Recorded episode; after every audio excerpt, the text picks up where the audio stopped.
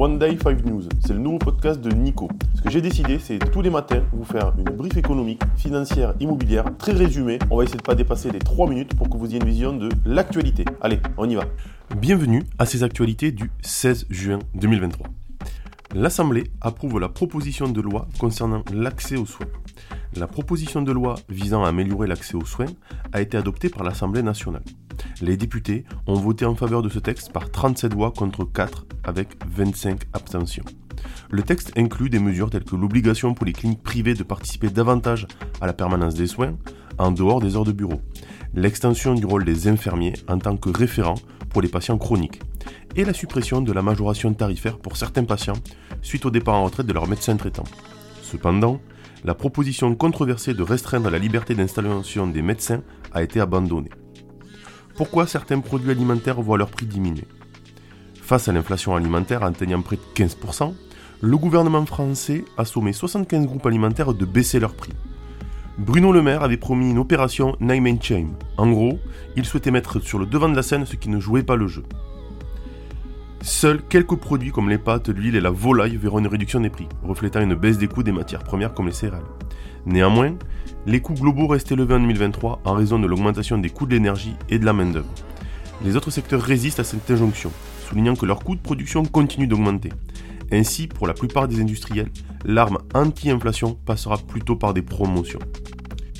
Confrontée à des difficultés, l'entreprise d'assurance technologique Luco est acquise par un assureur britannique.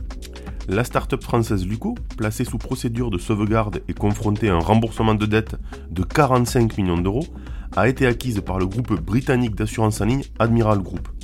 Le prix de vente, qui est inférieur à la dernière valorisation de Luco de 250 millions d'euros, sera utilisé pour rembourser une partie de sa dette. En parallèle, Luco cherche également à vendre sa licence d'assureur en Allemagne et Uncle, un courtier spécialisé dans les garanties de loyers impayés la Cour des comptes exprime des réserves concernant l'élargissement des activités de BPI France.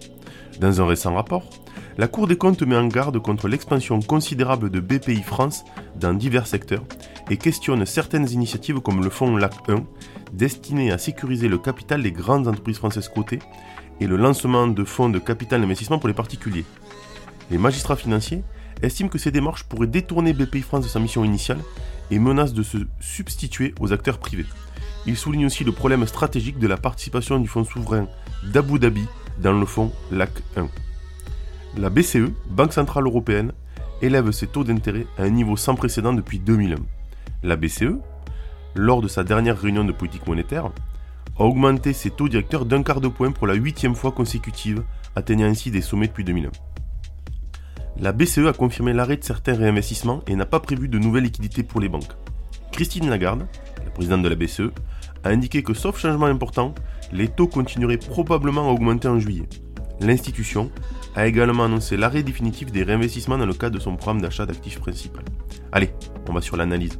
Les données d'inflation pour la zone euro en mai seront au centre de l'attention ce vendredi, alors que la Banque centrale japonaise devrait maintenir sa politique monétaire inchangée. L'indice de confiance des consommateurs de juin sera également publié par l'Université du Michigan. Côté bourse, Vivendi quittera le CAC 40 en fin de journée Edenred Lux excédent à l'ouverture du 19 juin. Allez, c'est tout pour aujourd'hui je vous dis à demain.